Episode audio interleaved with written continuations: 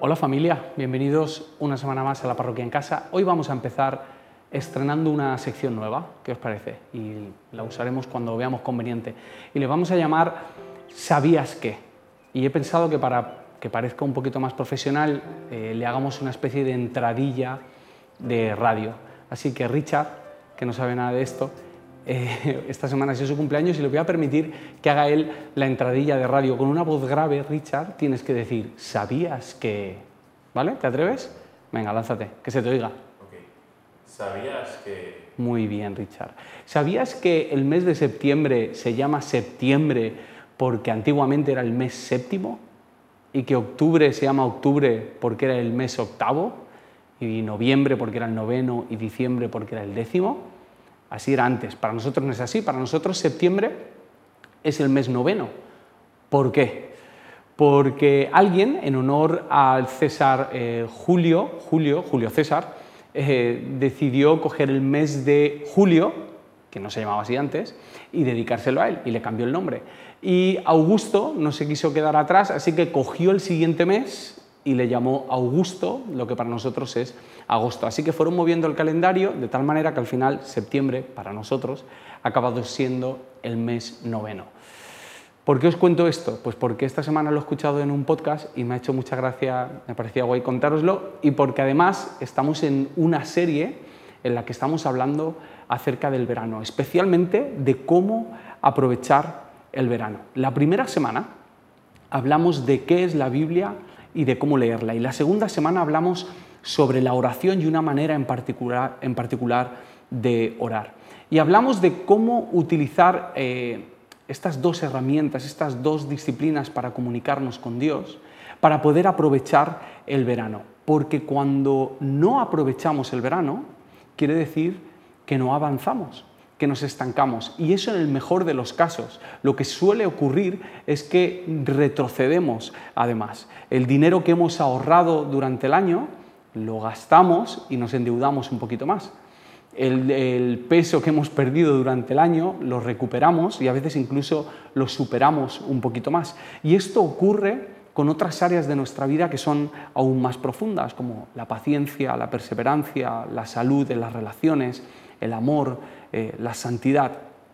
Las áreas en las que hemos ido progresando van desapareciendo y el verano acaba siendo como una especie de, de agujero negro o de vertedero en el que tiramos todos los avances que hemos hecho durante el año en nuestro camino con Jesús.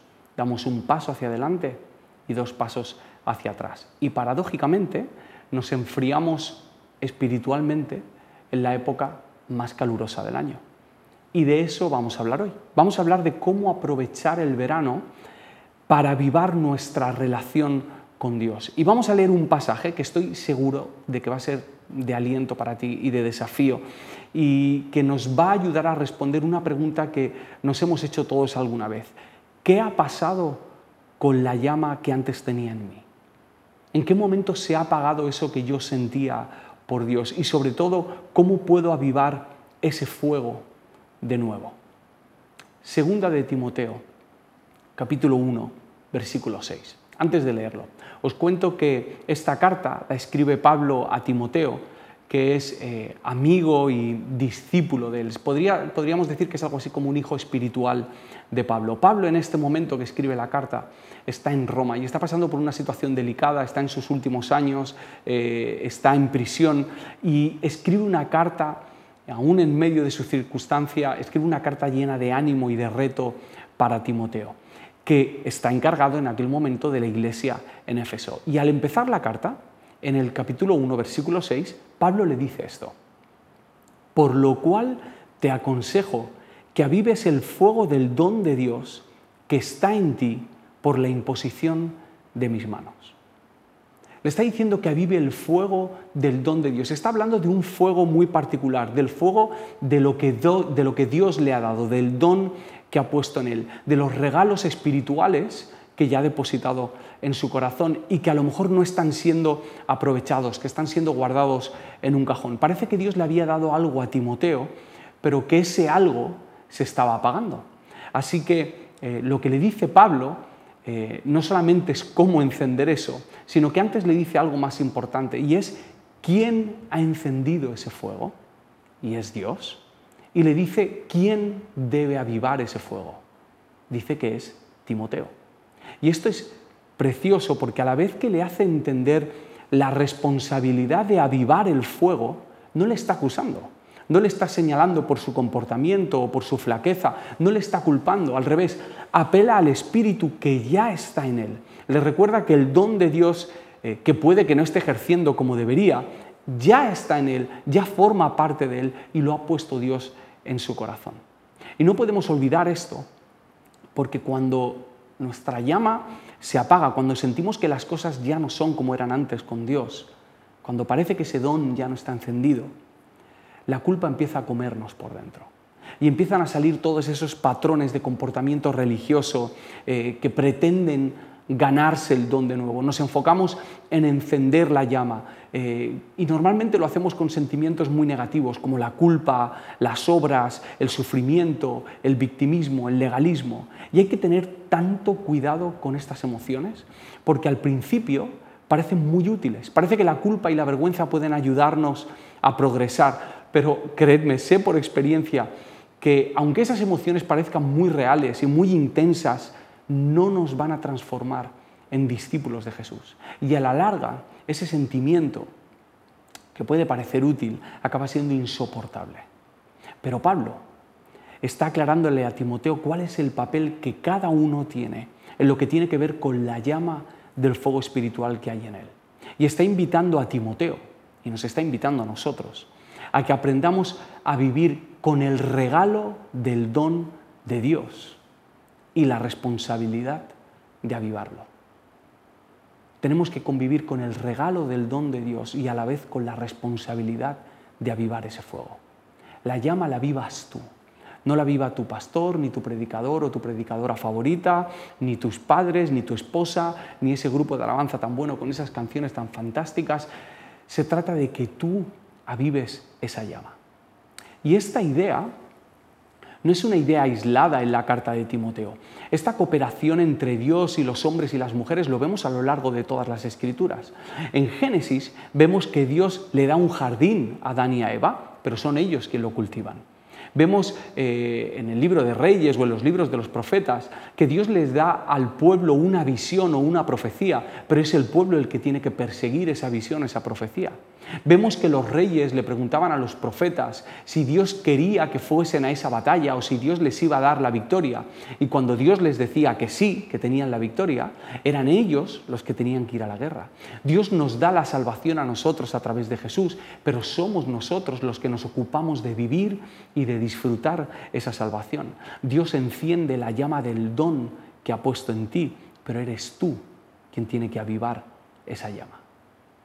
¿Cómo? Versículo 7 dice esto. Porque no nos ha dado Dios espíritu de cobardía, sino de poder, de amor y de dominio propio. Pablo le está recordando a Timoteo la calidad y las características del Espíritu Santo que está en él, del Espíritu que le va a capacitar para poder avivar esa llama. Y lo primero que le dice es que ese espíritu, ese espíritu no es cobarde. Otras versiones dicen tímido. Ese no eres tú, Timoteo. El espíritu que está en ti es diferente. El espíritu que está en ti no es cobarde. Y ahora vienen las tres palabras clave que acaban con esa cobardía. Dice que el espíritu que él tiene es de poder, es de amor y de dominio propio. Otras versiones dicen de autodisciplina. ¿En serio, Pablo? Con lo que me estaba animando yo, con lo del poder y con el amor, con lo que me estaba entusiasmando para avivar la llama, con lo que molan las dos primeras palabras, lo gigantes que son en mayúsculas, poder y amor. Y ahora de repente me dices que también tengo que hacerlo con autodisciplina. Esta palabra es tan importante. Permitidme que me centre en ella, porque creo que habitualmente hablamos mucho del poder y del amor. Pero la disciplina, en este caso la autodisciplina, es una de las grandes olvidadas en la iglesia de hoy en día. Y creo que es necesario recuperar esta palabra y especialmente en esta época en la que con tanta facilidad eh, rompemos nuestros hábitos y nuestras disciplinas. La definición de disciplina es esta. Conjunto de reglas o normas cuyo cumplimiento de manera constante conducen a cierto resultado. Sin embargo, la palabra disciplina para muchos de nosotros significa otra cosa, tiene otra connotación, especialmente en la iglesia. La palabra disciplina muchas veces se ha relacionado con el castigo. Y tiene sentido que confundamos castigo y disciplina porque ambas cosas duelen. Pero hay una gran diferencia. El castigo es lo que hacemos para corregir a una persona que ha actuado mal en el pasado.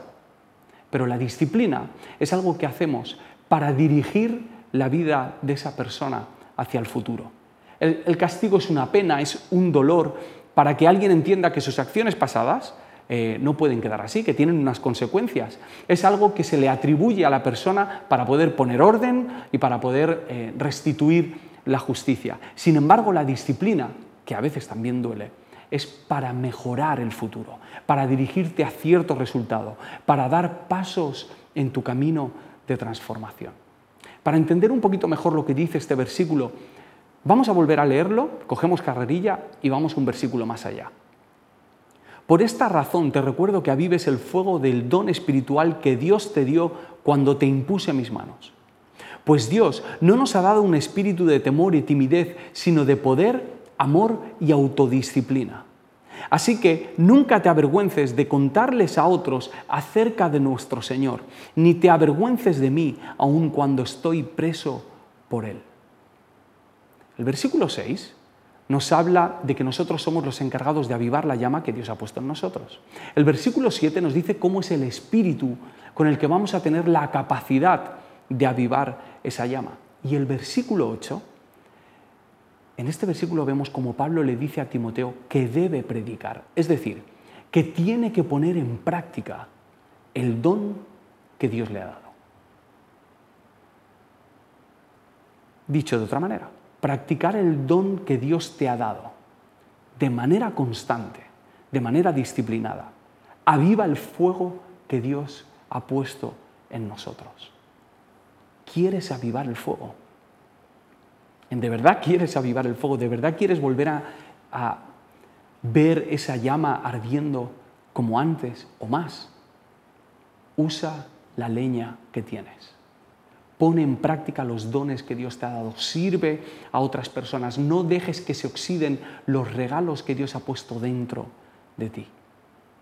Nuestra mentira eh, legalista y orgullosa, esa mentira que pretende que nos ganemos las cosas. Piensa que para poner en práctica ese don, lo que debemos hacer es tener la llama en máxima potencia, ¿sabes? Es como ser un, super saiyajin y un super guerrero de, de la espiritualidad y cuando ya eres un experto en ser seguidor de Jesús, entonces estarás en la posición correcta para empezar a compartir tu don y a practicar ese don que te ha dado. Pero lo que Pablo está diciendo es que ya tienes ese don y ahora que tienes ese espíritu dentro de ti, ese espíritu te va a impulsar a llevarlo en práctica con poder, con amor y con autodisciplina. Por lo tanto, para avivar la llama no solamente hace falta usar el don, sino que hay que hacerlo con autodisciplina, de manera constante, creando un hábito de comportamiento para poder avivar esa llama. Dallas Willard es un autor que suelo mencionar a menudo, es de mis favoritos, y él dice esto, el discípulo es aquel que con la intención de asemejarse a Cristo y así morar en su fe y práctica, reordena sistemáticamente y progresivamente sus asuntos con ese fin. Está diciendo que los aprendices de Jesús, las personas que están en el camino de transformación, crean patrones, él dice sistemática y progresivamente, crean patrones, crean hábitos para avivar esa llama. El poder y el amor. Estas palabras que tan fácilmente podemos asociar con una llama, ¿no? el fuego del poder o la llama del amor, resulta que necesitan la autodisciplina para poder traer transformación y encender tu llama.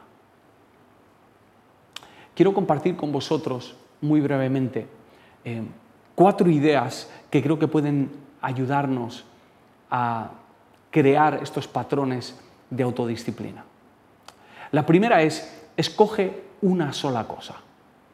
En este caso estamos hablando de practicar nuestro don, así que escoge un solo don, céntrate en un don. No caigamos en, el estrés este espiritual de tener que avanzar en todos los dones de nuestra vida, de ser perfectos o de ser superestrellas espirituales. Escoge uno, ese don que alguna vez ya has visto funcionando en ti en algún momento, que crees que forma parte de tu persona.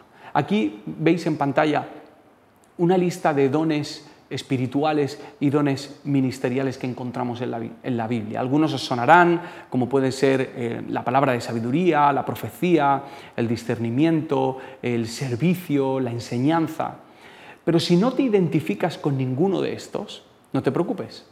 Puedes pensar en algunos de los talentos que forman parte de ti. No desprecies ninguno. A lo mejor esos talentos son el, talento de organizar cajones, o el talento de, cocinar, o el talento de las relaciones eh, sociales. ¿Por qué te digo que te fijes en estos talentos? Porque muchas veces estos talentos nos sirven como una pista para saber cuáles son los dones profundos que Dios ha puesto en nosotros. Si aún así no te identificas con nada, piensa en alguno de los frutos espirituales en los que Dios ha estado haciéndote avanzar. En Gálatas 5 puedes leerlos, puedes pensar en la paz, a lo mejor es la bondad, a lo mejor es la paciencia, a lo mejor es eh, la mansedumbre lo que Dios ha estado tratando en ti. Y si no ves ninguna de estas cosas, piensa en una persona muy cercana a ti, a la cual te es fácil em, asociar con alguno de estos dones o talentos. ¿Por qué te digo esto? Porque puede ser que esa persona esté cerca de ti, porque tú tienes que aprender de ese don que tiene esa persona. Sea lo que sea, céntrate en uno. Dos, haz un pequeño cambio. Ponlo en práctica un poco cada día. Por ejemplo, si crees que tienes el don eh, de servicio, pregúntale cada día a la gente que tienes en tu casa eh, cómo puedes servirles. De una manera muy intencional. Mamá, papá, hermano, hijo, ¿cómo puedo servirte? Los estudios dicen que si logras mejorar un 1%, 1% cada día en un área de tu vida solamente, al terminar el año puedes llegar a ser un 37% mejor de lo que eres en esa área. Vale, sé que es un poco raro hablar en estos porcentajes tan exactos cuando hablamos de dones espirituales, pero creo que nos sirve para hacernos una idea de la transformación que podemos llegar a vivir si escogemos un don y si decimos hacer un pequeño cambio cada día. Los pequeños cambios son significativos. Tres, sé constante. Si algo vemos en las palabras de Pablo en este versículo, al llamarnos a la autodisciplina, es que va a hacer falta tiempo. En la primera carta a Timoteo eh, le dice esto Pablo. Dice, no descuides el don que hay en ti, que te fue dado mediante profecía con la imposición de las manos del, del presbiterio. Ocúpate en estas cosas, permanece en ellas permanece en ellas, sé constante, persevera, no te rindas, aunque tú no veas cambios en ti, la llama se está avivando, sé paciente, confía en la palabra de Dios, confía en lo que Pablo le está diciendo a Timoteo. Y deja que esa llama se vaya encendiendo poco a poco. Y cuatro, actúa desde el poder y el amor de su espíritu. No actúes desde tu capacidad ni desde tu poder. Actúa desde el poder y del amor y el amor del Espíritu. Cuando estaba preparando esta, eh, enseñanza, eh, había algo dentro de mí que me decía que, no tenía que hacerla ahora, que, no era el momento. ¿no? Y pensaba que el momento ideal para poder hablar de esto era enero, porque en enero parece que hay como, una, como un impulso natural en cada uno de nosotros para establecer nuevos hábitos, para planificar, em, para resetear un poco, ¿no? para hacer una limpieza de nuestra vida y plantear un cambio para el año que tenemos. Em, pero ese impulso natural muchas veces lo podemos confundir con nuestra carne, con nuestros propios esfuerzos, con nuestros intentos, que una y otra vez hemos visto hacia dónde nos llevan. Podemos empezar muy emocionados, pero vemos que con el paso del tiempo acabamos muy frustrados. Así que, dándole vueltas, llegué a la conclusión de que creo que este es el mejor momento. Porque este es el momento en el que no tenemos ganas de establecer hábitos. Es el momento en el que no nos apetece pensar en disciplina. Pero es el mejor momento para darnos cuenta de que necesitamos del poder y del amor de Dios para poder ser autodisciplinados, para poder tener dominio propio, para poder poner en práctica ese don y avivar la llama. Necesitamos ese poder para poder, valga la redundancia, vivir en su espíritu e inspirar a otras personas al cambio. Y necesitamos su amor para afrontar esta autodisciplina desde la gracia, no desde el castigo, y para amar a otros con los dones que Dios nos ha dado. Qué importantes son estas dos palabras que aparecen antes de la autodisciplina, el poder y el amor. Escoge una sola cosa, haz un pequeño cambio, sé constante y actúa desde el poder y el amor de su espíritu, no desde el tuyo. Termino con esta pregunta. ¿Qué impide que hagas esto? ¿Qué impide que des estos pasos? Em, os lo pregunto de otra manera. Si el apóstol Pablo hubiese escrito esta carta para ti, al llegar al versículo en el que le dice que Dios no le ha dado un espíritu de cobardía, ¿qué es lo que te habría dicho a ti? La cobardía era lo que impedía que Timoteo estuviese usando el don que tenía. ¿Qué es lo que impide que lo uses tú? Si Dios, si Pablo te hubiese escrito a ti este texto, ¿qué habría dicho? Porque Dios no te ha dado espíritu de vergüenza o de culpa o de victimismo o de conformismo, o Dios no te ha dado espíritu de incredulidad o de frustración o de ansiedad o de cansancio o de rencor o de temor o de ingratitud o de desesperanza o de queja, o Dios no te ha dado un espíritu de pereza. ¿Qué te habría dicho a ti? y aduéñate de las palabras que Pablo le dice a Timoteo. Dios no te ha dado un espíritu con lo que sea que te está impidiendo practicar ese don. Dios lo que te ha dado es un espíritu de poder, de amor y de dominio propio.